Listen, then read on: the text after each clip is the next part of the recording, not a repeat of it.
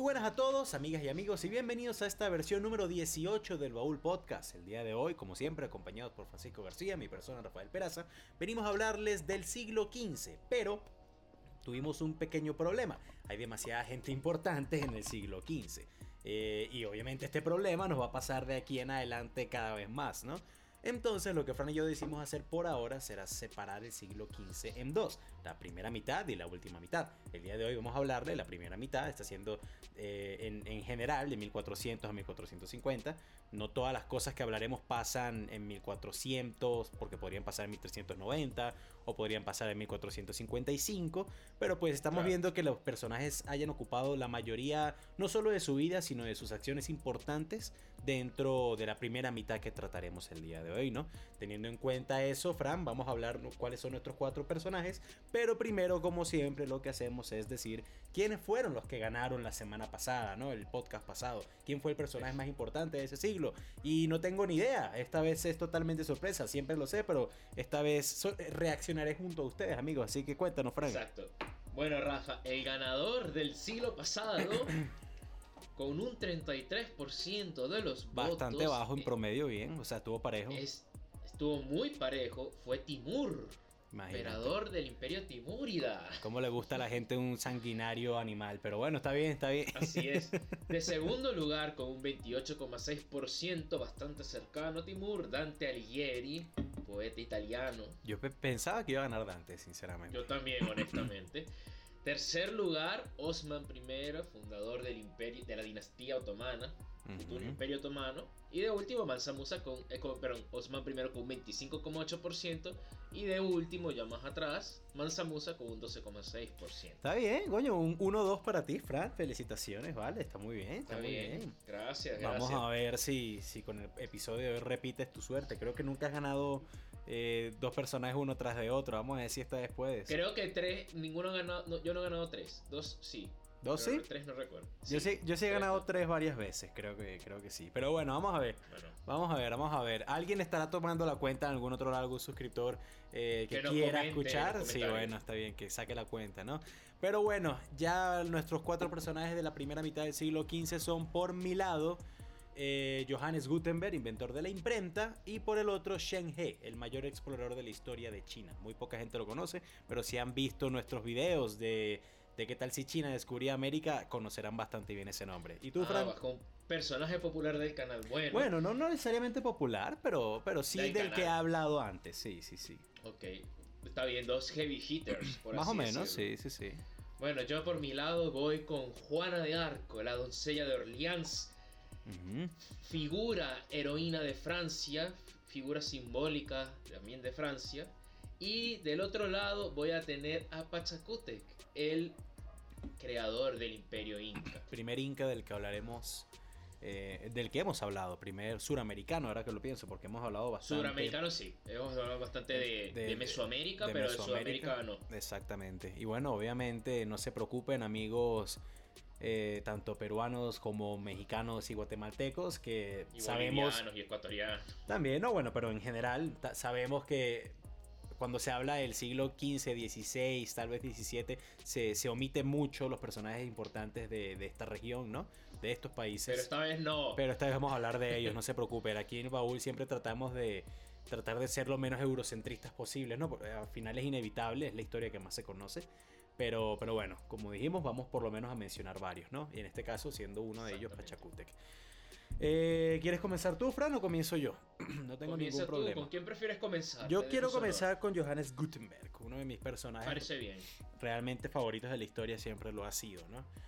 Bueno, Johannes Gutenberg realmente no, no es una persona de. No, venía de, de, de, grandes familias, ¿no? Era simplemente hijo de, de artesanos, realmente, de gente que trabaja con las manos. Eh, no tenía mucho renombre. Se sabe que, que, nació en Mainz, pero no se sabe realmente, se, se tiene un estimado, pero no se sabe ni el año ni el día, porque pues para la gente común no se tenían esos registros. Eh, hay una fecha tentativa, pero pues esa no es 100% segura todavía. Se sabe que estudió en Frankfurt, que estudió justamente eh, literatura y que también estudió, bueno, para seguir trabajando con las manos. Pero realmente lo importante de ese señor como tal no fue su vida porque aquí hemos hablado muchísimo de la vida de la gente, de, los personajes que defendemos, porque dentro de su propia vida ya hay demasiadas acciones. Pero la verdad es que Gutenberg fue un One Hit Wonder, como se le dice en inglés, ¿no? Pero ¿qué One Hit Wonder? ¿Por qué? Sí, su One Hit Wonder fue Eye of the Tiger. Exactamente. Exactamente. Claro, este señor ya había pues tenido contacto con, con, comercio directamente desde Asia. Y en Asia ya tenían desde hace varios años, varios siglos de hecho, eh, sistemas en donde la gente agarraba con la mano unas plaquetas, le, ponían unas, palabras, unas letras, perdón, o incluso unas palabras en algunos casos, y pues ponían el sello. Y eso fue lo que, lo que hacía que, bueno, que eh, como la ruta de la seda era tan, tan transitada y pues no todo el tiempo podía estar escribiendo todos los datos, pues era más fácil poner esos sellos y era más rápido, ¿no? Gutenberg ve esto, que viene desde Asia, y dice, oye, yo puedo mejorar esto, yo puedo hacerlo más eficiente. Y entonces él comienza a, diseñar una, el primer prototipo de la historia que sería de la imprenta, ¿no? De, una impresora prácticamente. Eh, esta, esta, impresora, por así decirlo, ¿no? De esta máquina de prensa, eh, se basaba bajo el mismo, bajo el mismo sentido que, lo estaban haciendo desde Asia, con la diferencia de que él trata de hacerlo más, más automático, ¿no? Entonces, bueno, no eran simplemente unas palabras que por lo general eran nombres o números, sino que ya eran letras completas, mayúsculas, minúsculas, varios números. Lo que hacían era tener no solamente un sello, ¿no? Sino ya era una máquina completa que tú podías poner párrafos completos para llenar una hoja predeterminada de esos lienzos gruesos que había en el pasado, ¿no? Que luego se cosían para hacer un libro.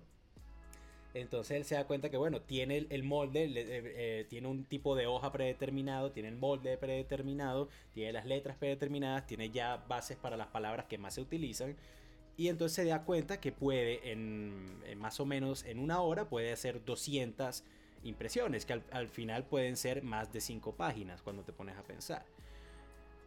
Y ahí es cuando tú te das cuenta que llega como tal el la primera industrialización, por así decirlo, de, de, la imprenta. ¿Por qué? Porque antes cuando tú querías escribir un libro, o sea, digamos, el ejemplo de la Biblia, que ya lo, ya lo hablaremos porque fue el primer libro impreso en la historia. Si tú querías tener... El único como por 200 años. Exactamente. Bueno, no, no, no, porque, bueno, bueno, sí, él, porque después llegó Lutero e imprimió otro tipo de Biblia, ¿no? Pero bueno. Claro. Eh, él, se da cuenta realmente, bueno, en el pasado, perdón, como les estaba contando, si tú tenías una Biblia, que era el libro más famoso, ¿no? Y tu papá quería esa misma Biblia, tú tenías que contratar a alguien, o tu papá, un vecino, quien sea, tenías que contratar a alguien para que agarrara tu Biblia y era un libro en blanco escribirla toda a mano, exactamente. Esto era más allá de contratarlo, que es como un poco burguesado, era más bien la Biblia se iba reproduciendo los mismos escribanos, los monjes, claro. dato al de Rafa, escribían, habían monjes dedicados solo a escribir la Biblia. Eran escribanos, o sea, escribían una Biblia y escribían y, y un momento que se la sabían de memoria. Muchos habrán visto esta película, el libro de Eli, ah, sí. es con Denzel Washington, que básicamente él llega un momento en que, claro, el último libro, que, que, es este libro, es la Biblia, pero es una Biblia en código Coño, vale, vas a spoilear, por lo menos 10 spoilers para la gente, vale. Tiene 10 años de haber salido, eso ya no vale spoiler.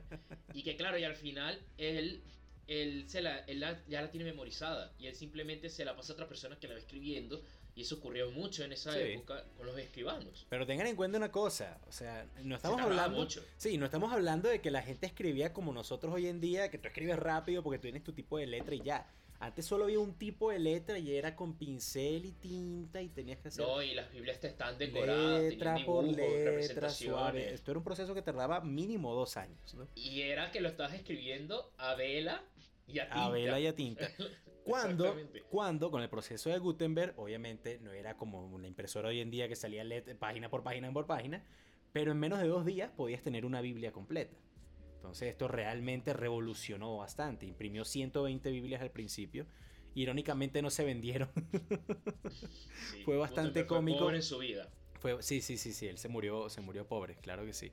Y de hecho, el problema fue que cuando salió, como él no era monje, como él no era escriba, como él no, a pesar de ser católico, pues no era religioso de estatus, por así decirlo, decían que esa Biblia no tenía validez, o sea, que no tenía importancia porque pues no era una Biblia santificada ni trabajada por un hombre de Dios, ¿no? cosa que te pones a ver y una ridiculez, ¿no? Y de hecho se dieron cuenta que era una ridiculez como 15 años después, cuando ya Gutenberg estaba muerto, eh, y comenzaron a, a, utilizarla. Lo cómico es que Gutenberg, eh, de hecho, es demandado por la iglesia, si no estoy mal, y pierde los derechos de la imprenta. Y ya a partir de ahí la iglesia comienza después, años después, eh, cuando ven el uso de esta, a imprimir más Biblias y, a, y enviarlas tanto a Asia como a África, como al norte de Europa, para todas estas misiones misioneras y de hecho más adelante incluso para América. Misioneras. Son misiones misioneras, que, que, es que así se llaman, Fran. ¿Cómo, cómo, le, cómo son entonces? ¿Qué más puedo decir? Las, se dice misiones y ya, es una... No, es como un understatement. Pero bueno, al final de todas formas, nunca se le quitó el nombre de Gutenberg a la imprenta, a pesar de que se la quitaron y perdió los derechos, ¿no? Y no se le puede quitar pues la visión a este señor de haber inventado un proceso que revolucionaría el mundo. O sea, de hecho en muchísimos lados, esto no es paja, se le considera a Gutenberg como el hombre del milenio. Eh, entonces vamos a ver si el hombre del milenio puede ser el hombre de la mitad del siglo XV, ¿no? Claro. y ya no tengo más nada que decir. Yo, así como Rafa, cuando Dante Alighieri, me no tengo nada como que achacarle a Gutenberg. Fue un, o sea, no voy a decir que fue un genio. Fue no, no, no. Un tipo, un práctico. Astuto, fue un buen inventor. ¿Sí? Tal vez si Gutenberg no lo inventaba, alguien iba a agarrar donde llegó Gutenberg y lo hubiera inventado otro. Le tocó, tal vez fue el rol de Gutenberg ser en la historia el inventor de la imprenta. Si alguien cree en algo como la predestinación o mm. cosas de ese estilo, como bueno, Gutenberg le tocaba mm. ser el hombre de la imprenta, es algo que yo también pienso. Eh, que eso lo estoy diciendo un poco como segue para mi siguiente personaje. Pero aparte de eso, a mí me algo que me no mencionó Rafa. ¿cómo, ¿De dónde saca Gutenberg la imprenta? Gutenberg tuvo que una inspiración divina. No, ah, no. Gutenberg, Gutenberg la saca básicamente de este del proceso de hacer vino, de las máquinas que se usaban, o sea, máquinas este, en los procesos para machacar, por así decirlo, la uva, estas planchas, porque esta imprenta no era una impresora láser, no, No, entré en detalles porque, bueno, imagínate cuánto hubiera tardado explicando cómo funcionaba la imprenta. no, bueno, pero, en términos generales, él básicamente creó moldes, sí, sí, ¿verdad? Que era cada letra y él las iba poniendo e imprimía líneas. Eran 48 líneas las que imprimía por página. Entonces, y eso él se inspiró de, de estas máquinas de, de producción vinícola y sea, tiene bastante mérito, o sea, de haber, por así decirlo, reinventado, que se dice mucho de que la creatividad, ¿verdad? De haber reinventado algo ya existente en algo nuevo. Y revolucionó, a partir es uno de los tantos momentos que han cambiado la historia. Sí, no, realmente tal vez hoy en día no podamos relacionar tanto la importancia de la imprenta, ¿no? Del libro, de, de la palabra escrita, o en este caso de la palabra fabricada, ¿no? Eh, porque pues hoy en día tal vez ya no es tan importante, pero es que en el pasado realmente eso fue algo que cambió el mundo, que cambió el mundo y no, no es una exageración. Y, por, y como tú muy bien dijiste, como por, por un invento práctico, por una por pensar fuera de la caja, ¿no? Por ver algo que se estaba haciendo en Asia y ver un sistema que se estaba haciendo en Europa de cosas totalmente diferentes, contabilidad y hacer vinos para imprimir, ¿no? Entonces... Igual el proceso de se pudiera decir que, claro, esto fue un proceso que se siguió mejorando. A ah, no, no, siglo XVI es cuando la imprenta en general en todo eh, en todas partes sería más común. o sea, la imprenta de Gutenberg eh, como hasta el siglo XV solo había como seis en toda Europa. Era algo extremadamente exclusivo, total dominio de la iglesia. Casualmente Lutero tuvo uno y por eso imprimió las tesis y que después es como que de verdad se pudo magnificar su cambio al democratizarse, como con todos los inventos en la historia de la humanidad. Así es, así es. Bueno, yo mencioné palabras claves como inspiración divina y como, como eh, tal vez el destino, la predestinación. Y voy con mi, segundo con mi primer personaje, yo voy con Juana de Arco, con la doncella de Orleans. Juana de Arco, este bueno, fue una biografía corta porque la verdad vivió muy poquito, vivió nada más... ¿20 Este, eh, vivió 29 años, si no me equivoco. No, no, no, no, no, eso es mucho. Sí, dale, yo te, te lo corrijo. O sea, ya, ya lo busco, ya lo busco. No, mentira, perdón, 19 años. 19 años, yo pensé que había sido 19 años, me equivoqué por un número, sí. Bueno, Juana de Arco es una joven campesina o sea, que no sabía leer, que no sabía escribir. Era iletrada, no sabía leer, no sabía escribir. Vivía en un pueblo en la mitad de un campo francés que lo que conocía era su pueblo. Y era un pueblito de, qué sé yo, 100 personas, 200 personas. O sea, imagínense en el país donde estén y eso, una, un pueblo que tú digas, eso existe. Bueno, Juana de Arco estaba allí en Francia, en un pueblo que uno diría, eso existe, era totalmente irrelevante. Ella era totalmente irrelevante, su familia era totalmente irrelevante. Y ella solamente tejía lana y tenía unas ovejas y un campo de 20 hectáreas con su papá y su mamá. Era, eso era todo. ¿Qué es lo que ocurre? Este, Juana de Arco tiene una vida de una niña normal medieval a los 13 años y aquí vamos a hablar un poquito de contexto que es necesario, que estamos en la guerra de los 100 años entre Francia e Inglaterra, la cual voy a mencionar lo importante para esto, porque se, se, podría hacer dos episodios relajados de la guerra de los 100 años. Tengo un, tengo, un, tengo un video de eso en el, baúl. De Exacto, si quieren saber más de la guerra de los 100 años, vayan al video. De qué tal si Inglaterra ganaba la guerra de los 100 años, sí. Ok, entonces básicamente hay tres bandos: ingleses, franceses y los borgoñones. Los borgoñones son como el bando que es, es el, el que va juega dos bandas, el doble agente. A Algo veces con los franceses, a veces como, con los ingleses. Merciona, son como, mercenarios. sí, mercenarios, exacto. Y, y, dónde se genera todo esto? Es básicamente una disputa dinástica que se prolongó demasiado tiempo. Sí. En que los ingleses, que claro, como mencionamos en episodios pasados, esta corona inglesa viene descendiente de los normandos que vinieron de Francia. Y los franceses tenían este parentesco en su dinastía, pero se murió, no me acuerdo ahorita el nombre del rey francés como que se murió, que no dejó descendencia clara. Y justamente no deja y no deja descendencia clara justamente cuando los ingleses están invadiendo Francia, ¿no? Exacto. Entonces, claro, los ingleses dicen, nosotros somos más cercanos que su, que, su que la parte de la casa en Francia para tomar el reino de Francia y Francia en el siglo III era uno de los reinos principales importantes de Europa y para este momento, el siglo XV, el más Francia estaba desolada. Claro, y Francia en este momento estaba desolada, había perdido casi ya toda la guerra, hasta al borde de perder la guerra. Porque los ingleses tenían escuadrones de arqueros a pie que eran bastante temidos en toda Europa, porque tenían un alcance bastante grande y eran bastante eficientes, y a su vez tenían una táctica que era la de tierra quemada. Por lugar por donde ellos pasaban, quemaban la tierra, los cultivos, y no se podía volver a plantar allí.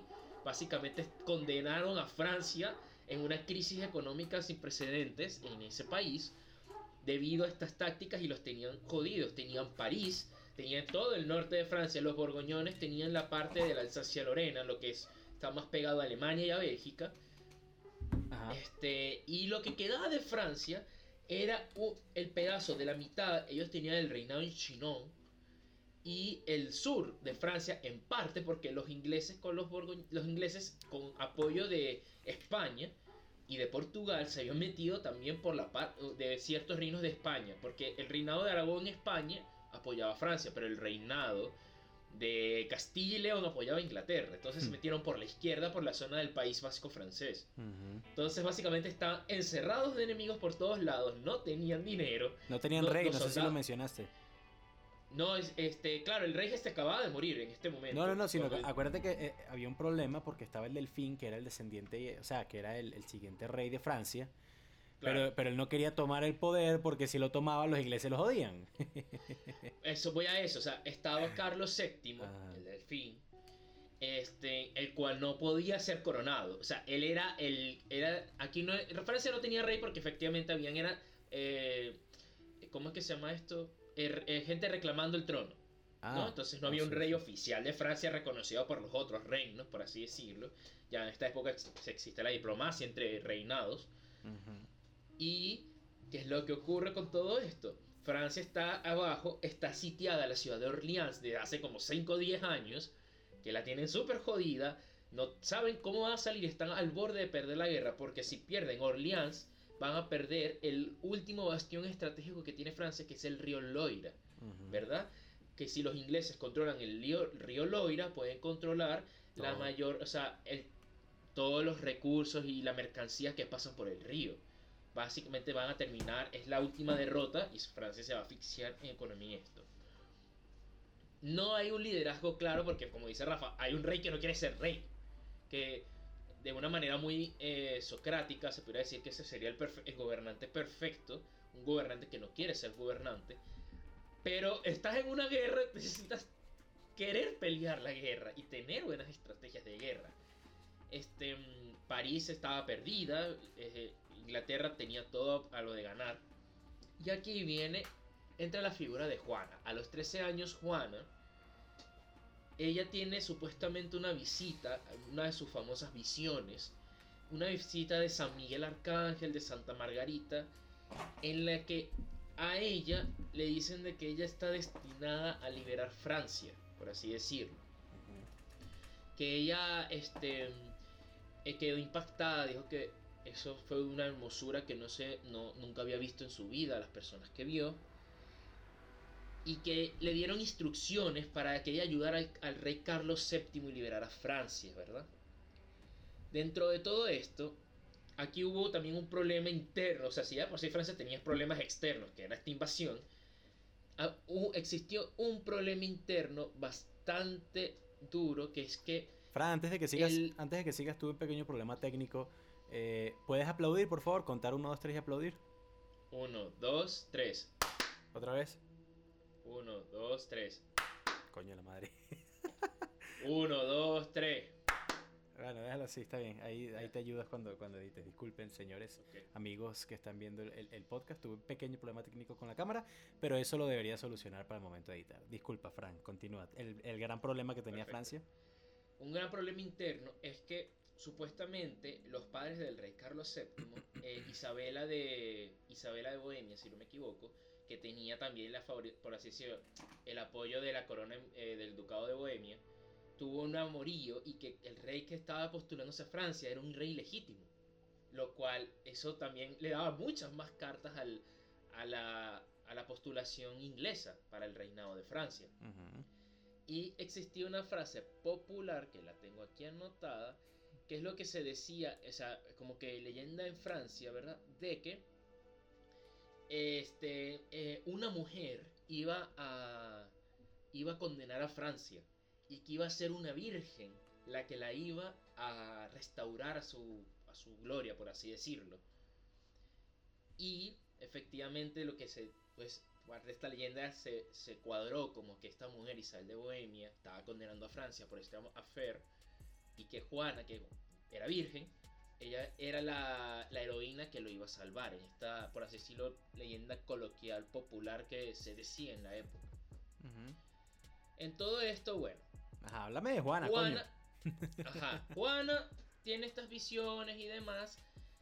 Y a los 16 años le pide a un pariente que la llevara a una ciudad cercana, ¿verdad? Donde busca el comandante de la guarnición que por favor que me tiene que llevar a la corte real francesa en Chinon porque yo tengo este una información que va que va a ayudar al rey a, ganar el sitio de Orleans, o sea, que va a ayudar al bando francés.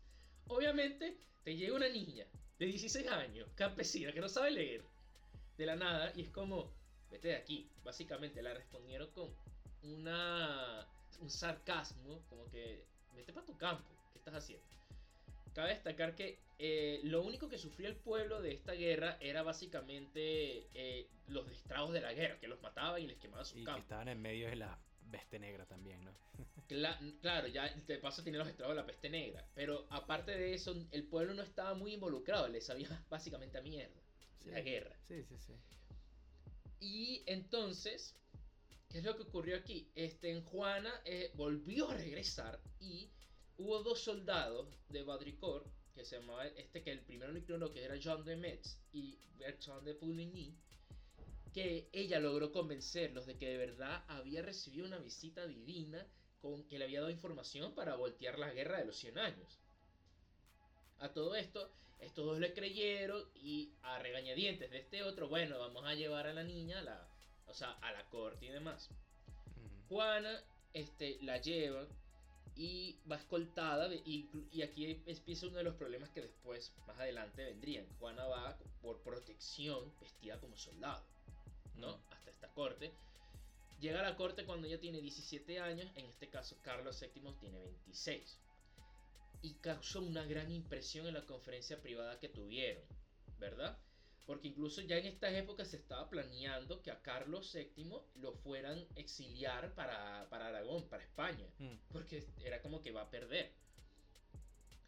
Este, y Juana, más allá de lo que no se sabe muy bien qué se dijo en esta reunión, que, que sorprendió al rey y sorprendió a la corte, lo que sí se sabe es que como que a partir de aquí, em, ella dotó de algo súper importante a toda esta gente, que fue esperanza. No tenían esperanza de ganar la guerra y con dotó esperanza, pero bueno, la esperanza se sustenta bajo hechos, ¿verdad? Y es aquí cuando empiezan las campañas militares de Juana, en donde este, a ella la ella lo primero que ella hace es como que ella le, ella le dice al rey, mira, perdiste una batalla, creo que fue en Loira, si no me equivoco, perdiste una batalla, van a llegar las noticias que perdiste. Y a los cuatro días efectivamente llegaron las noticias, mira que se perdió la batalla de Loira. Y se quedaron impresionados como cómo esta persona puede saber esto. Luego de todo esto, bueno, empiezan las campañas militares de Juana, de las cuales la más famosa es el sitio Orleans. Juana no, no mató a nadie. Juana no entró al campo de batalla con una espada, como han puesto algunas películas. no, Juana ni siquiera iba armada. Mm. Juana iba con su estandarte. Fue herida en batalla dos veces por arqueros. La primera se recuperó y la segunda fue cuando la, capturaron. Entonces, en el sitio de Reims, ¿qué es lo que ocurre? Juana, sin por o sea, Juana empieza a, a, decirle, este, Juana levanta la moral de los soldados, que no, que Dios está con nosotros. Este, e, ella era una ferviente católica, muy ferviente católica. Y dentro de todo esto, también le, ayuda a los generales, que los propios generales después te atestiguaron de que Juana no es que era una experta militar, porque no, no tenía cómo serlo. Pero sí daba consejos y sí influyó en las decisiones, dicho por esos mismos generales después en testimonio, de que ella ayudó a que ellos tomaran las decisiones correctas, como que Francia, sus ataques los empezó a basar en artillería, lo cual ayudó mucho a diezmar a, los, a, las, avanzadas inglesas. Y eso fue gracias a Juana. No, eso es lo que dicen los militares, como que eh, mm. su inspiración ayudó que ellos, o sea, estamos en un periodo de misticismo mm. que se cree todas estas cosas y eso está en los registros históricos. Tenían décadas siendo asediados por justamente arqueros longbowmen, los, los arqueros largos, ¿no? Que sí los volvían pupú desde lejos, ¿no? Eh, y, ya habían diseñado pues ballestas y otro tipo de, armas de artillería, o sea, de, ataques de artillería, por así decirlo, para, para, para, neutralizar esto. Y fue coincidencialmente, justamente en el mismo momento que Juan aparece en, en, la, en la foto, ¿no? Pero coño, no, Claro. pero bueno, eso es verdad, eso es un punto polémico, pero yo solamente estoy diciendo lo que sus propios generales decían. porque eh, efectivamente todo alrededor de la vida de Juana de Arco es. Sí, todo es leyenda. O sea, es, leyenda, o sea, todo es simbolismo. Sí, sí, Pero es, como el ejemplo de lo importante que puede ser el simbolismo. Claro, no, no. Para que las personas hagan algo. Yo le he hecho a leer de, de, Arturo, ¿no? Entonces. Sí, exacto. O sea, si hablamos de Rey Arturo y de Ragnar Lothbrok, Juana de Arco. El, sí, el simbolismo es válido. Ajá, entonces. Claro. Bueno, luego de esto, este, claro, ellos están felices que no, que agarramos Orleans y demás, y Juana propone algo que es bastante riesgoso. Mm, en vez de como que mantenerse allí y avanzar por otro lado, dice, no, no, no, no, no, tenemos que ir hacia Reims, a la Catedral de Reims, para coronar a Carlos VII como rey allí en la Catedral de Reims, que en ese momento en Francia era la más importante junto con la Catedral de Notre Dame. Controlada por los ingleses, por cierto. Controlada por los ingleses. Y entonces dice, y claro, esto estratégicamente es un golpe muy duro porque Reims estaba muy avanzado en el territorio enemigo inglés. O sea, y llegar hasta Reims en victorias era algo como que, wow. Juana, entonces, pero estas personas se hicieron fiel creyentes en Juana como símbolo. Es como que, ok, si Juana lo dice, porque está avalada por Dios y es una emisaria de Dios que nos va a ganar la guerra, lo vamos a hacer. Obviamente, los generales y los militares fueron los que ganaron la batalla. Pudiera ser impulsados en una especie de, de éxtasis o de fervor, porque pensaban creían fervientemente que estaban del lado de Dios y que Dios estaba con ellos, en una sociedad totalmente católica. Por el otro lado, en inglés empieza a llegarse los, los eh, eh, las historias de una chica francesa, una virgen que supuestamente ha visto visiones de Dios. Y los ingleses como ya va, pero ¿cómo Dios nos está ayudando a ellos si nosotros también estamos del lado de Dios? Entonces, claro, desde de Inglaterra se empezó a difamar su imagen de que no, de que Juana de Arco fue poseída por el diablo, todo lo contrario y que ya y que los franceses son la mano del diablo y demás. Están corrompidos, no tienen rey, no tienen Que la han corrompido, exacto. bueno, efectivamente los franceses empiezan una seguida de victorias que no habían tenido en toda la guerra de los 100 años y llegan a Reims y corona al rey Carlos VII. Mm. Y al este coronarse rey, empieza, por así decirlo, a tener un clamor más fuerte y un, un caso más fuerte. Y dentro de todo esto, un cambio importante que hizo Juan en la guerra es que llevó la guerra de los 100 años de siempre una disputa dinástica a un, por así decirlo, un conflicto popular, como que la gente también se metiera porque era un conflicto popular religioso, ¿verdad? Involucró lo que a la gente le importaba, que era pues la religión. Mm. Bueno, Juana sigue y es como eso, ella solamente iba con el estandarte, incluso le dotaron de tropas. Este, Juana eh, había tenía, un escuadrón de escoltas también, o sea, ella no... Sí, mm. logró, ah, o sea, meteóricamente subir teniendo, o sea, se a los 19 años, que es lo que, o sea, ni siquiera generales de la talla, por así decirlo, de este, de Napoleón, de Carlomagno y otros así. Bueno, Carlomagno a los 19 años ya, ya era rey de Macedonia, ¿no? dije Carlomagno, no Alejandro. Ah, perdón, disculpa, me confundí. Y también yo dije Carlomagno, ahora que lo pienso, no dije Alejandro. Sí. Mala mía, mala mía. Claro. O sea que estas personas como que obviamente tuvieron todos los medios, toda la educación y demás, y aún así fue impresionante lo que hicieron. o sea, el, la, la, escalada meteórica de Juana de Arco yo creo que no se ha visto de nuevo, por así decirlo, de una persona tan joven que llegó tan importancia y lo más, lo más increíble de todo, sin pegar un espadazo, mm. se, pudiera decir.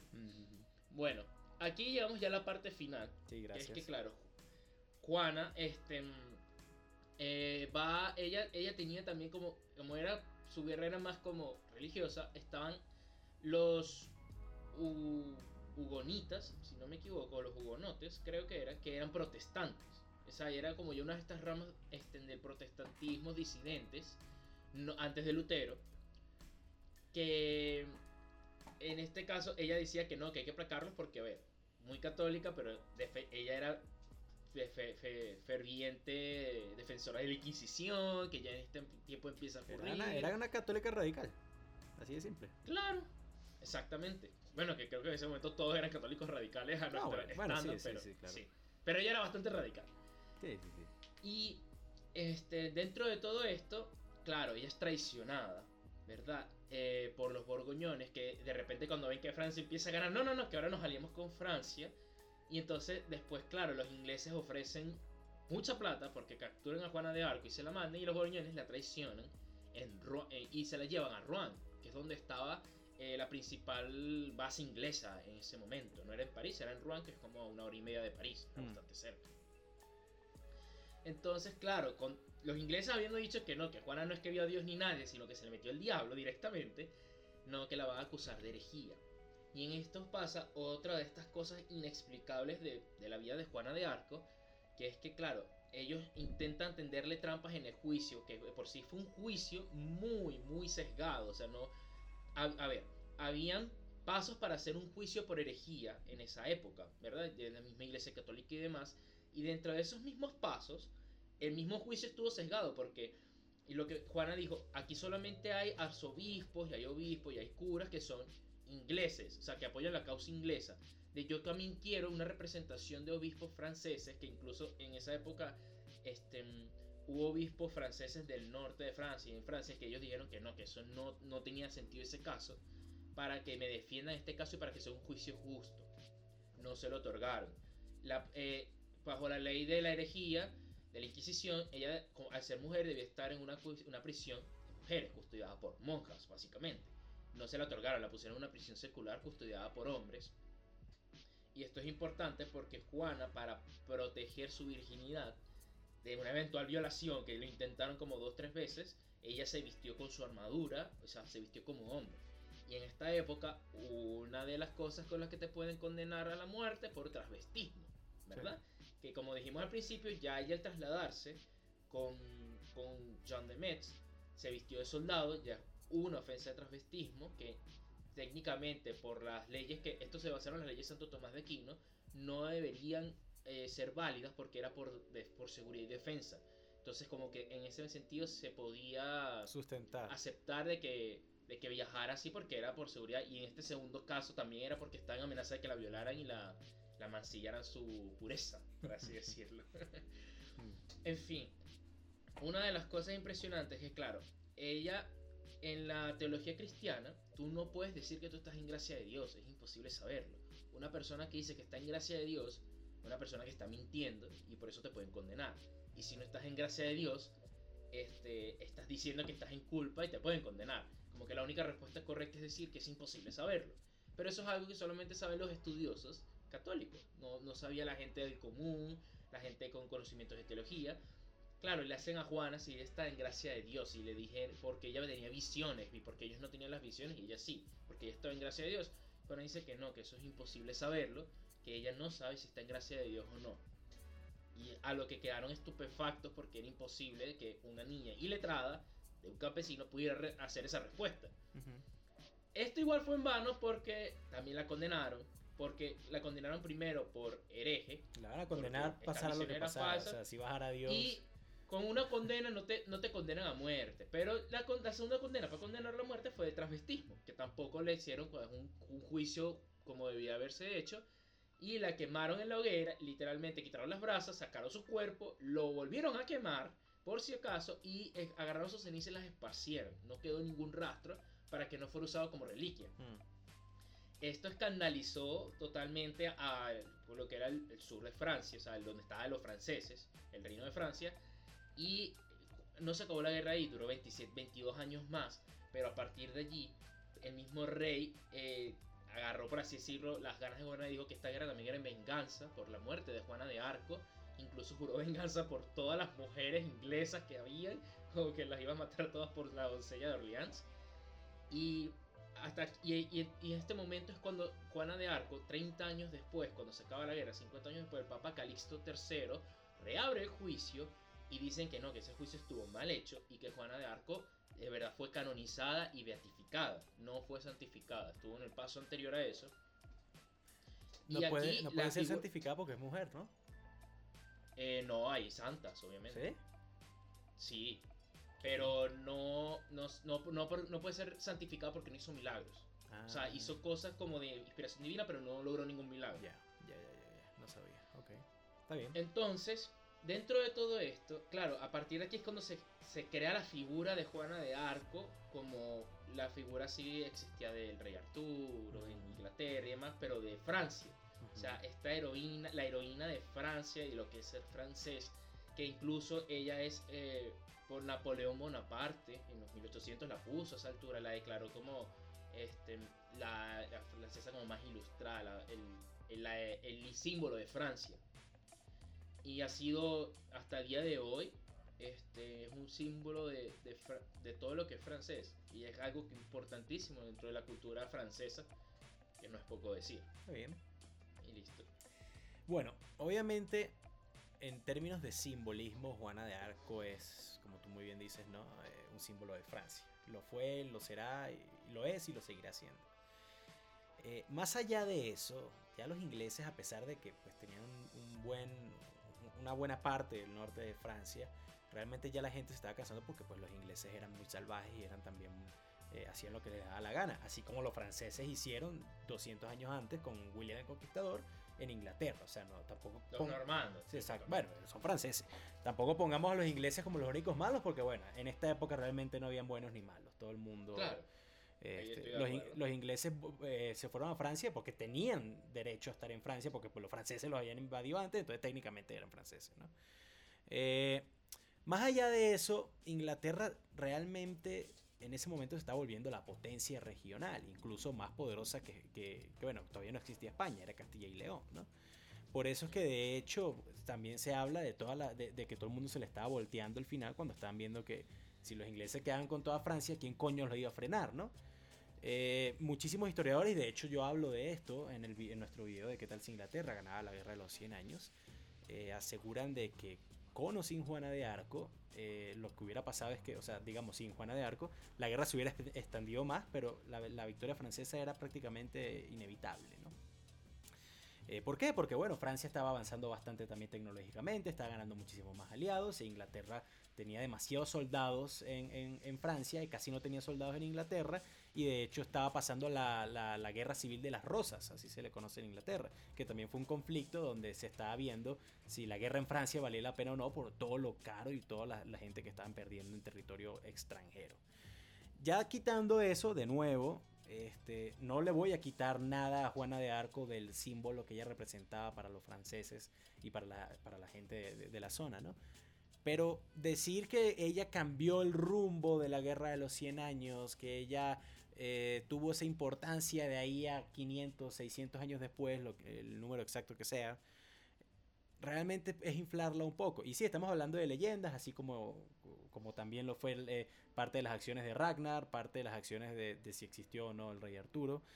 Pero, pero coño, ok, también, símbolo importantísimo de Francia, pero comparado con la imprenta, Fran... Mmm, pero es que, ya va, yo no en ningún momento hice la comparación con No, la, estoy haciendo yo porque, la estoy haciendo porque recuerda que aquí estamos viendo quién es más importante, ¿no? yo, claro, pero es por relevancia, o sea, al final la gente es la que dice quién es No, no, no, claro, por claro, eso, claro. Por eso, por eso yo le pregunto a la gente, símbolo de Francia, ah, por cierto, una cosa que no, que no mencioné, tú, tú muy bien dijiste, ella es de un, de un pueblo normalito, campesino, del este de Francia, ¿no? Del sur. No, bueno, del este de Francia. Es del este de Francia, pega cerca de Alemania. Búscalo en el mapa para que veas. No. Ella nació en... que los borgoñones estaban No, no, no. Juana de Arco nació en Doremil la, la no sé cómo coño se diga eso. Eso es en el este de Francia, búscalo para que veas. O sea, está, bueno, está en todo el medio, de hecho. Pero bueno, nada, del este de Francia, una, cerca de unas montañas, cerca de lo que es el bosque negro en Alemania, hoy en día Alemania. Okay. ¿Sabes qué crece mucho en esa zona? ¿Qué? Hongos alucinógenos. Ah, bueno, yo no quise. Yo, a ver si quieres tocar ese tema. A ver, no existe ninguna explicación científica. Se han dado millones. Claro. Con, certeza de por qué Juana de, Arco, Juana de Arco alucinó. Y honestamente, no importa. Yo creo No, no, eso no importa. No importa saber por qué alucinó, porque al final la cosa es que la gente le creyó. Estamos de acuerdo, por eso te digo, como símbolo no le puedo quitar absolutamente nada. Más allá de como símbolo, como hecho histórico, o sea ya, no, obviamente, o sea, si eres ateo, obviamente es como que no existe ni Dios. ¿Cómo se le va a parecer algo que no existe? Directamente, si eres agnóstico. Pero en fin, este, o sea, se ha dicho que tuvo esquizofrenia, eh, que pudo haber tenido no, claro. Este, tuberculosis. Científicamente hablando, un tumor en la cabeza. Tiene, tiene que haber 500, 500, 500 este, explicaciones. Otra, por ejemplo, como eh, fue en Reims, que ella, que ella, que ella se adelantó a, la noticia de que la batalla se había perdido. Bueno, cuando te pones a ver históricamente... No, eso fue en en Chinon. En Chinon, perdón, sí. Cuando te pones a ver históricamente, los ingleses eran tres veces más que los franceses. Y ya Francia había perdido 100 batallas, no, perdón, 99 batallas de 100. Decir que, mira, perdimos otra, coño, eso es... y aquí voy a hacer un punto con tu imprenta. Las noticias no volaban así. Ah, y era una, una, persona en otro lado, porque no tardaron semanas. Está en la parte, sí, claro, está en la parte oeste. claro, claro, claro. O sea, yo no estoy diciendo que ella, le, que ella le hayan soplado a alguien, un comerciante o algo, que se haya perdido la batalla. es algo que ella ni siquiera, o sea, en esa época el campesino solamente se preocupaba era por sus terrenos, por comer y por no morirse de la peste. Sí, sí, también, también. esas noticias de la guerra no es que pasaban así como así, lo que iba a llegar en algún momento es como que coronaron a tal fulano y listo, no, no es que sabían, no tienen conocimiento de dinastías que tenemos nosotros, ni de Claro, claro, claro. Eso es algo que no se manejaba. O sea, er, y es una persona que no tenía, o sea, por así decirlo, lo que sorprende de eso, y por eso quedó sorprendido, es porque ¿Cómo tú sabías que se estaba peleando algo ahí si vienes del otro lado de Francia? No, no, eso es verdad. Eso es verdad. De todas formas, al final a Juana de Arco, de nuevo, el simbolismo y lo que ella representó, y más al, siendo, más, al ser mujer campesina y, y, coño, menor de edad hasta cierto punto, en el momento que pasa todo esto, ¿no?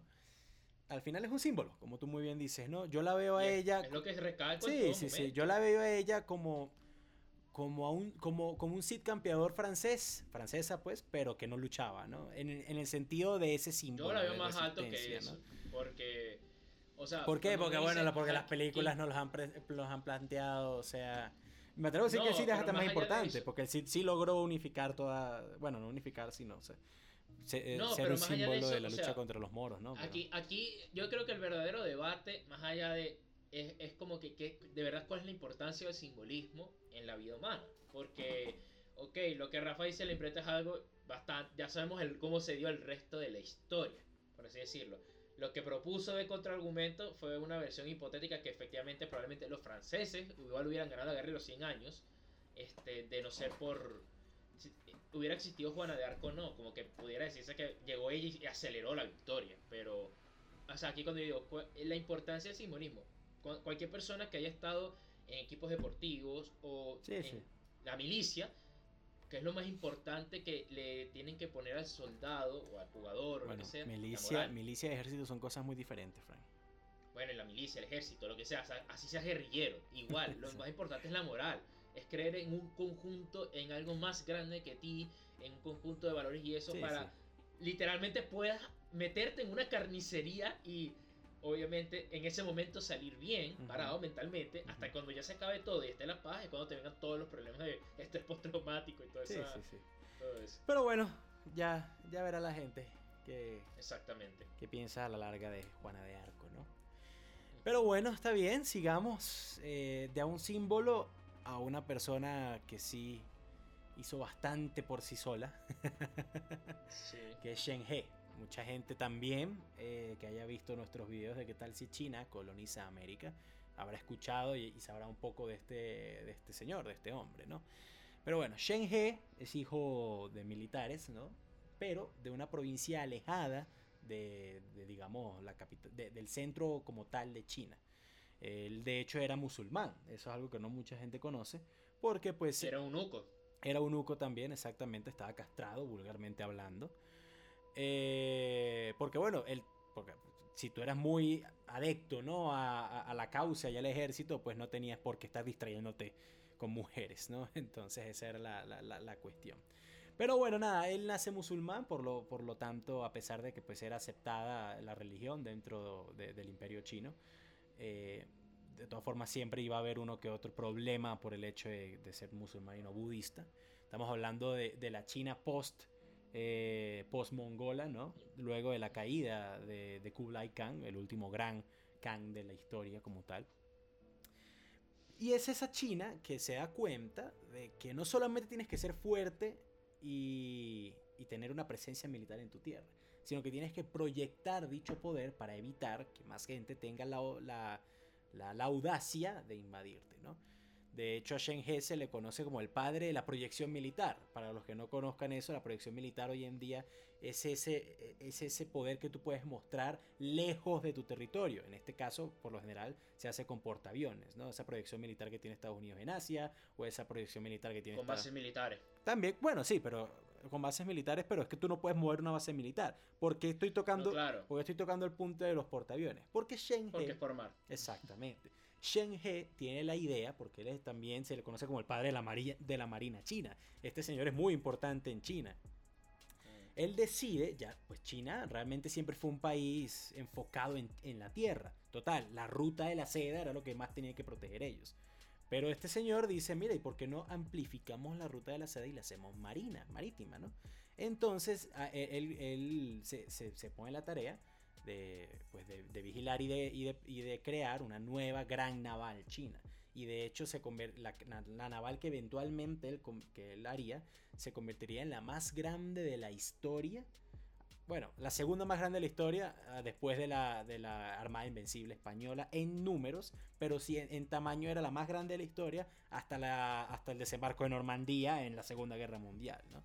Estamos hablando de 300 navíos, no es un número muy alto, de nuevo los españoles tenían más barcos para invadir Inglaterra, pero con la diferencia de que los, los flagships chinos, ¿no? esos barcos insignias, podían cargar consigo, consigo de todo. Podían tener todo tipo de animales, podían tener granjas internas, podían tener sembradíos internos, tenían un palacio interno, tenían zona de, limpio, de, de, pureza de agua, tenían zona de captura de lluvias, o sea, podían armar de todo.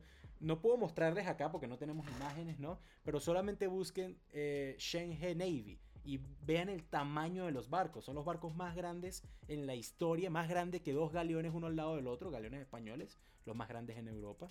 Esta es una cosa absurda, es ridículo el tamaño de estos barcos. Y la velocidad con se movía. Tenían nueve velas principales. Para que se haga una idea, un galeón tenía tres. Estos barcos tenían nueve. Y se movían rapidísimo, ¿no? Pero bueno, logran hacer esta gran naval y comienzan a proyectar dicho poder, pero no invadiendo a nadie, sino que deciden hacer eh, viajes desde China, pasando por lo que hoy en día es Indonesia, el sudeste asiático, la India, el Medio Oriente, África. De hecho, se cree, se cree que llegaron a América. Es bastante eh, debatible en esto, ¿no? Sí hay registros de que sí lograron llegar a Australia, pero solamente de paso.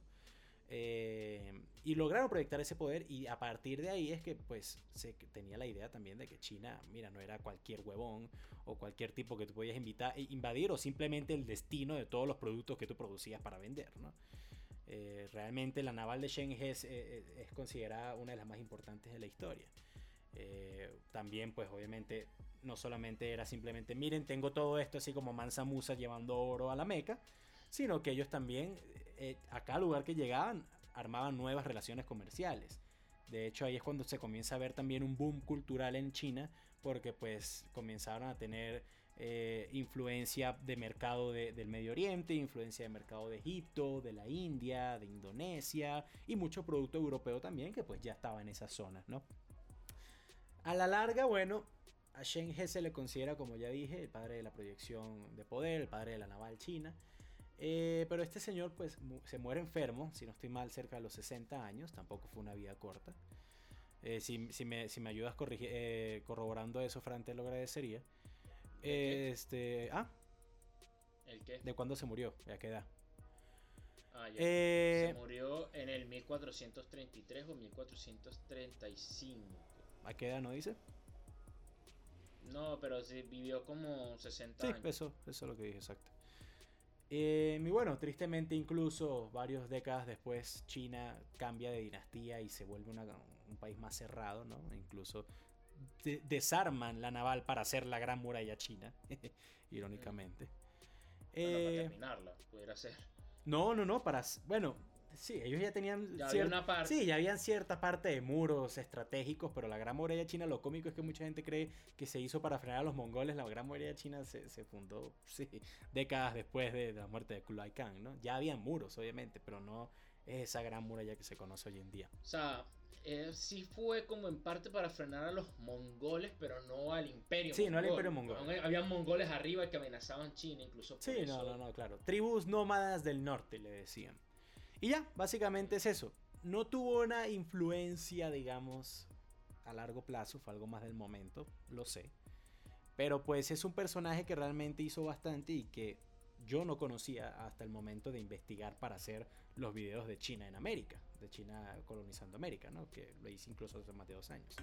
Y muchísima gente hoy en día no conoce, a no ser que de verdad, de verdad, de verdad sea fanático de la historia o le guste mucho la historia marítima, exacto, o o, ¿cómo se llama? O asiática. historia china. Sí, sí, sí. De hecho, una vez hablando con, con, un, con un primo mío que, que, está en la naval, la naval canadiense, él conocía a Shen He justamente porque pues, es un símbolo de la proyección militar y después de las navales a nivel mundial. Pero de resto no conozco a alguien más que no sea fanático de la historia que conozca a este personaje, ¿no? Mm, no voy a debatir si es un si es considerado un símbolo de proyección militar, porque lo estás confirmando con tu fuente. Lo que sí es que me sorprende un poco que lo hayan tomado así, tal vez un poco inflado, que bueno, puede ser así, porque Shenzhen, o sea, sí tiene una naval, pero, o sea, no fue violento. En todos los lugares que iban nunca, fue violento. Nunca se, se, enganchó en combate. Exactamente. No, más bien. A pesar de tener 27.000 hombres a bordo, por cierto. Sí, tenía bastante. Incluso este no fue nunca violento y simplemente le gustaba explorar. Era eunuco, no dejó descendencia, obviamente. Mm. Tuvo un. O sea, dice que existe una descendencia de él porque adoptó un sobrino, pero no dejó descendencia biológica, por así decirlo. era comprometido a la causa, sinceramente, más nada. Y, y, como tú bien dijiste, cuando los confucianistas tomaron China, es como que no me interesa esto, o sea, al final, este, su símbolo y su figura fue mejorada después en la historia, mm. por así decirlo. Pero en contraste, yo creo que de otros marineros, como este, no voy a decir ni siquiera Colón, porque es un poco obvio, pero no sé, Magallanes, Vasco da Gama, los marineros, sobre todo los marineros portugueses, en esta época también está Enrique el Navegante, que es como la contraparte europea de Shen He. Mm. que así como Shenhe va por la, o sea, desde China para la izquierda, el navegante va desde Portugal para la derecha. Y, y es más o menos lo mismo, siendo, pero la cosa es que él sí era noble y como que también tenía más importancia a la hora de crear lazos comerciales y todo, porque bueno, Shenhe por más que sea no no tenía un, por ejemplo, un, puesto en la corte ni nada de ese estilo. Ah, era, un, embajador, la verdad, o sea, eso era todo. Claro, era un representante. Bueno, y, sí. Y, y, al final, o sea, es triste, pero es así. Lamentablemente, mm, nunca se siguió su trabajo hasta el siglo ni siquiera 19, diría yo, tal vez el siglo 20. Sí, tal vez incluso hasta ahorita, hace 15 años que, que China comenzó de nuevo a, a prestar. Como el, collar, famoso collar de perlas en el sudeste asiático. O sea, China no tuvo un portaaviones sino hasta hace 15, no menos, 10 años, una cosa así, imagínate. Este, Exacto. Entonces, eh. es un personaje interesante. Es muy interesante. Pero y los invito a cualquiera que le guste las historias extrañas o las historias poco conocidas del mundo a investigar un poco más de la vida de este señor, porque este señor realmente hacía de todo. Él tuvo la idea incluso de montar elefantes y jirafas a los barcos para poder mostrárselos al emperador de China. Este... Que era un niño de 7 años, de paso.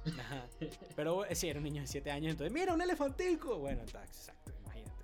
Este, entonces, muy interesante, pero sí, entiendo tu punto y por eso, o sea, también lo quise mencionar porque, bueno, de nuevo, un personaje que conocido. Tuvo mucho potencial. Si tal vez China hubiera tenido una cultura más colonizadora o imperialista. cosa que nunca tuvieron realmente. o sea, sí, fuera de su territorio. Sí, hasta ahorita. Entonces, este hubiera sido muy interesante ver cómo se hubiera dado la historia, pero al final esos son videos para tu canal principal. Esa naval de Shenhe era bélica y zarpaba a, a, Francia o a Inglaterra o a España y la historia hubiera sido muy diferente, sinceramente. Pero bueno, este como siempre, bueno, exacto, eso sería tema para, para, para uno de mis videos. Y ya, terminemos esto, ¿no? Me falta. Ah, no, ah, no mentira. No, me falta a mí. Cierto, cierto, cierto, cierto. Vengo yo con Pachacútec. Sí, sí, sí. Bueno, para cualquier persona que viva en Perú, Bolivia, Ecuador, que haya estado no tiene. Que haya estado en Cusco, no tiene ni siquiera introducción. Bueno, Pachacútec básicamente fue la persona que. ¿Sabes qué significa Pachacútec? Exactamente, sí. Inca del cambio del rumbo de la tierra, digno de estima. También tiene otro, otro significado en quechua que no lo tengo anotado por ahí. Pero sé que también era algo que ver con el sol, como hijo del sol. También, también moldeador de montañas o de piedras, algo así. Sí, bueno, era mucho significado. Sí, sí, sí. Sí. En fin.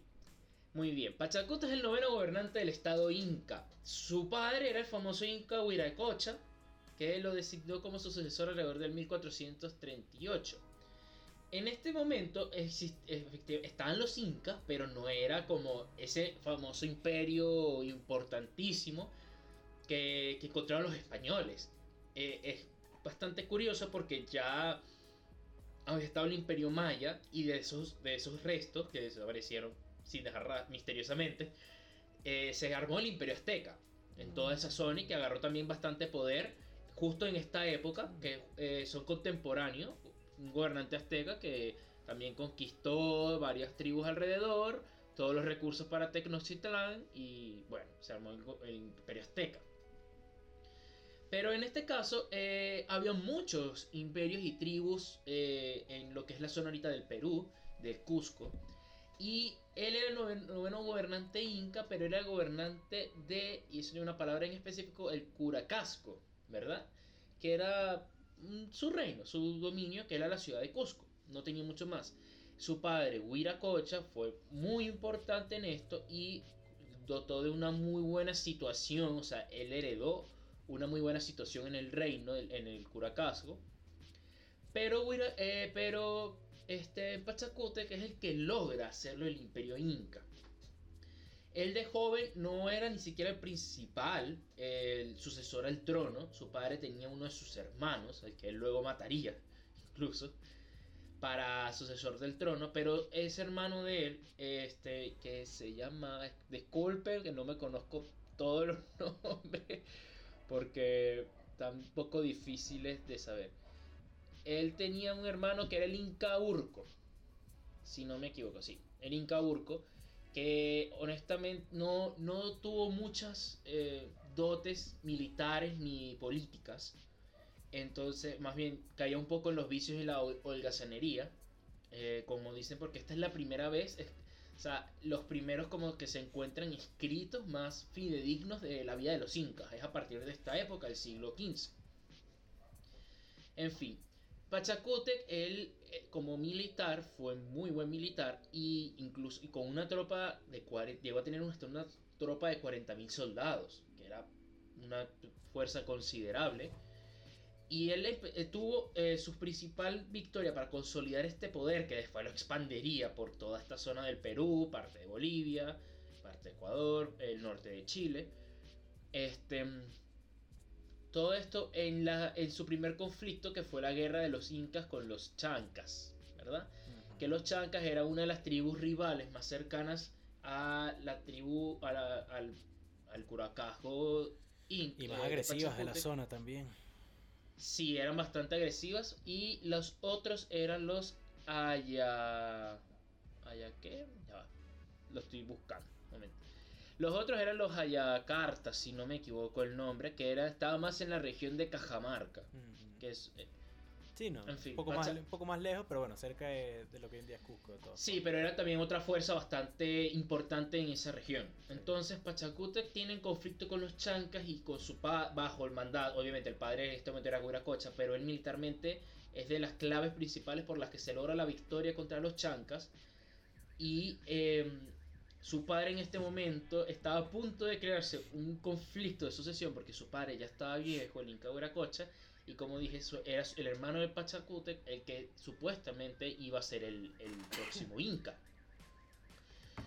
Pero, claro, al Pachacútec regresar victorioso y él de verdad tenía una muy buena habilidad, no solo militar, sino política, se considera una persona que tuvo bastante manejo de, como gobernante, como militar, como filósofo, incluso como músico y político.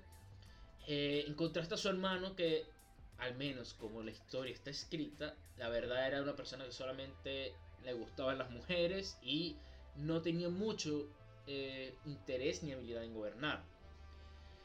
Eh, ante todo esto, el, Inca Huiracocha cambia la sucesión a Pachacútec, ¿verdad? Y luego la vuelve a cambiar por el Inca Urco. Y esto genera un pequeño seguimiento en el que el, Inca Urco, con una pequeña flota, va a intenta eh, derrocar a Pachacute que está a punto de ser coronado inca. ¿Por qué no? Porque es su sucesión. Pachacute lo espera y lo mata, mata a su propio hermano. Y al final de todo esto, él mismo trae a su padre, que ya su padre él decidió, eh, entre comillas, exiliarse, decidió alejarse de todo esto.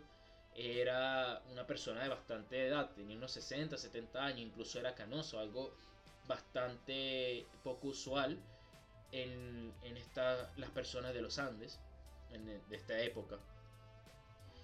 Y incluso el Inca Pachacute, para terminar de consolidar todo su poder este, en, en, estas, en las personas, llega su padre y le da su bendición, como su sucesor eh, fidedigno, eh, su sucesor legal, se pudiera decir, y, lo, le da su bendición y vuelve a su exilio. Y aquí Pachacútec, ya habiendo ganado a los chancas, va a contra los Ayacarta, en la región de, Catamarca, de Cajamarca y también los vuelve a vencer, vuelve a ganar.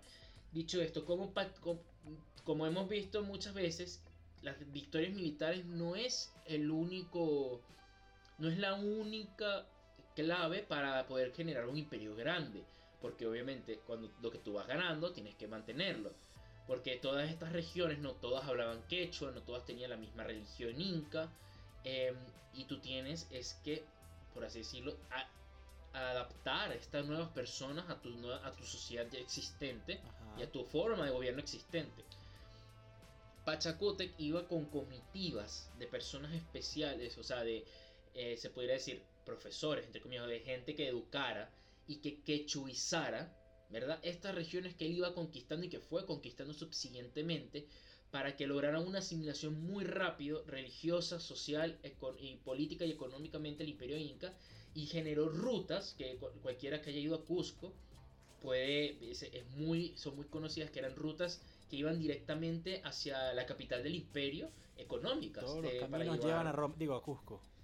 Exactamente. Este, lo cual es una de las cosas que más se le, se le da como de, de su habilidad como, no solamente como militar, sino como gobernante al momento de, de cualquier región que conquistaba, esta era estabilizada muy rápido, no sufría de muchas rebeliones como para intentar separarse. Dentro de todo esto, él siguió expandiéndose, muere a los 60, 70 años en, el, la hegemonía de su imperio y sus hijos continuarían sus hijos pelearían también a su lado. No, no voy en todas las campañas militares porque muchas fueron conducidas por sus hijos, él estaba gobernando y demás, pero él mantuvo como este imperio se empezó a fortalecer, a fortalecer. Y él es el tatara, el bisabuelo, si no me equivoco, de Atahualpa, por ejemplo. O sea, él generó, él fortaleció y generó que el centro de este nuevo imperio, que se creó como imperio, en esta etapa es este en, Inca fuera el centro fuera Cusco de, de, toda Sudamérica porque existían muchas otras tribus. En Venezuela tenías los bueno te puedes tener los Chipcha en Venezuela Colombia los Arahuacos los los Guaraos Guayuya no mami en Chile y Argentina tienes a los mapuches los Secnam en Colombia bueno eh, también están los Aymara en, en Bolivia hay muchísimas tribus, pero todas eran tribus pequeñas. y este. La más unida y, la más. La más unida, la más grande y eh, importante en ese momento era el, imperio inca, que a partir de aquí pasó de ser un curacasco a un imperio. gracias a las, a las, por así decirlo, las avanzadas, las victorias, y no solo eso, sino a su buena capacidad de gobernar y de mantener todo lo que se estaba eh, generando y creando y, y adhiriendo a esta nueva gente de nuevo. Yo cada, vez que habla, cada vez que escucho hablar de los incas, siempre en mi cabeza comienza a sonar pasa el cóndor, no sé por qué. el cóndor pasa. El, cóndor pasa, sí, estoy psicoseado desde que fui para allá. No, y bueno, sí, realmente, realmente es innegable. Ajá, perdón, sigue. Una última cosa, ah, porque alguien lo va a mencionar, eh, se atribuye se atribuye por algunas personas que él mandó construir Machu Picchu. No, no, eso. En lo que sí construyó fue Ollantaytambo, que es también una fortaleza bastante fuerte. El, bueno, como tú muy bien dijiste, ¿no? Las vías y todo eso. Pero es que de Machu Picchu no sabemos casi nada realmente. Sabemos que era un pueblo, un pueblo X realmente. Claro, lo que sí se puede saber desde la época de Pachacute es que él quedó impresionado, eh, por así decirlo, de la posición en la que estaba lo que era el pueblo de Machu Picchu. Mm y que él lo mandó a hacer como una ciudad de lujo, especial, sagrada. O sea, que probablemente eh, Machu Picchu pasó de ser un pueblo más de la región a ser muy importante porque efectivamente era, era, imposible invadirlo, nadie la invadió de hecho, o sea, los, españoles ni siquiera sabían que existía de lo bien escondida que estaba, o sea. Exactamente y que estaba en el pleno valle sagrado de los incas, era súper estratégico y era de una importancia religiosa también muy grande, y Pachacute la mandó a hacer, la, por así decirlo, lo que, nos, lo que vemos ahorita, o sea, esa, esa imponente ciudad que quedó, y también queda como uno de los principales, por así decirlo, legados por todo el simbolismo que va parte de lo que es Machu Picchu para la cultura inca y lo que fue influyó después en la cultura latinoamericana. Y eso es Pachacute. Sí, bueno, no, obviamente importantísimo, aquel, aquel que haya tenido, bueno, tú y yo tuvimos la, el, el yo, bueno, el regalo realmente de poder conocer Cusco, a pesar de que tú sí fuiste regalado, yo sí, yo sí, lo pagué. bueno. Eh, pero poder conocer Cusco, ¿no? Poder conocer Valle Sagrado, toda esa zona, uno se da cuenta de la, la espiritualidad y, lo importante de esta zona, que, que Cusco realmente está... Y la grandeza que tuvo. Claro, la grandeza que tuvo, ¿no? La imponente infraestructura sin cemento, sin nada que pegar, solo piedra sobre piedra. Eh, pero más allá de eso, sin quitarle nada lo bailado al imperio inca, ¿no? Hablamos de importancia a nivel mundial. Spoiler, eh, eh, mm. alerta, Rafa está a punto de ser persona no grata en Perú. no, no, de nuevo, a mí, a mí ir a Perú me cambió la vida, sinceramente. Mi, viaje favorito que he hecho hasta, hasta ahora yo he tenido la ventaja de poder conocer bastante, no solamente en América, sino en el resto del mundo, ¿no? Pero, pero, pero es que de nuevo, sí, muy importante regionalmente y todo. La cultura peruana abraza todo lo que tenga que ver con los incas. En la, en la Avenida del Sol, la que es la, principal de Cusco, hay estatuas de Pachacute por todos lados. Eh, en Perú todo es Inca, Inca Cola, este, todo es Inca eh, y es muy importante. Es una cultura. Sí, es una cultura, claro que sí. Pero una cultura que ya existía, que se hizo grande también hasta cierto punto gracias a Pachacute, claro que sí, pero aquí es cuando yo quiero hacer una diferencia. ¿Por qué los, aún existe esto de la cultura inca y en Venezuela, que lo que, lo que queda de culturas indígenas, que nosotros somos de Venezuela, Mm. es la cultura, la guayú. la Bueno, porque, porque en Venezuela la- también tuvimos La más. guajira. En Venezuela tuvimos mucho más mezcla también. Eh, Pero no, pero más allá de eso, este, eh, me refiero, o sea, a registro Menos o a, mezcla, o a pero- influencia histórica. Influ- o sea, Oye, pues bueno, no quedaron muchas gran cosas. de nuevo, O sea, o sea, nosotros- así como en en- México en y así como en Guatemala, los aztecas y los mayas eran tremenda, tremenda Chile y. Argentina, Sí, sí, sí. o sea, los mapuches existen, siguen existiendo, conflicto bastante fuerte aquí, pero No, claro, es que, de nuevo, este, al final solamente se quedó como en ellos. Uno pudiera decir que fue la decisión tal vez de Pizarro de, de mantener a Atahualpa allí y como que... Pero es muy interesante saber cómo esta cultura aún sigue prevaleciendo actualmente Claro, hoy en de- las sociedades de un país sí, entero. sí, sí. de- Y hay otras tuvieron que poca influencia quedaron en española hasta grupos. cierto punto. En Tú- grupo. Tú, tú vas a. Lima y obviamente tú ves más gente blanca, más influencia europea, me- menos, menos gente con rasgos indígenas. Y tú vas a Cusco y es totalmente todo lo contrario. La gente, No la, sé si- la gente blanca que tú ves en Cusco, casi todos son extranjeros, ¿no? Y, y es- Yo no sé si es que tuvieron menos influencia española. menos influencia yo y creo- menos mezcla también. Eso toca... Yo no sé si eso sea del todo No, sí es cierto. así, Yo lo que, tú vas allá y mi, te lo mi dicen. teoría es- opino porque eh, Perú era más importante en, en Claro, la época Frank. de la colonia que el propio Chile, Claro, que pero, propio que- Venezuela. pero la parte más importante de. Perú era la costa y era pues también toda la minería que había cerca de la costa. Cusco era importante, importante. pero Cusco tenías que pasar meses eh, yendo desde Lima en burro para llegar a, a, a Cusco. o Sí, sea, pero no déjame terminar mi teoría. Ajá. Más allá de eso, yo creo que, que, la cultura inca, así como pasó también en México con la cultura, que pasa en México con la cultura azteca y maya, haya sido tan fuerte, o sea, una cultura, porque en este sentido, una cultura menos tal vez permeable, una cultura muy fuerte, con mucha gente, que adoptó mucha gente, es la razón por la que hoy sobreviven en, en, unas, en personas totalmente asimiladas a la sociedad y no como personas que son descendientes directos de esa cultura que están marginados ante la propia sociedad, como ocurre con muchas tribus indígenas originarias en muchos países de Sudamérica y de Latinoamérica.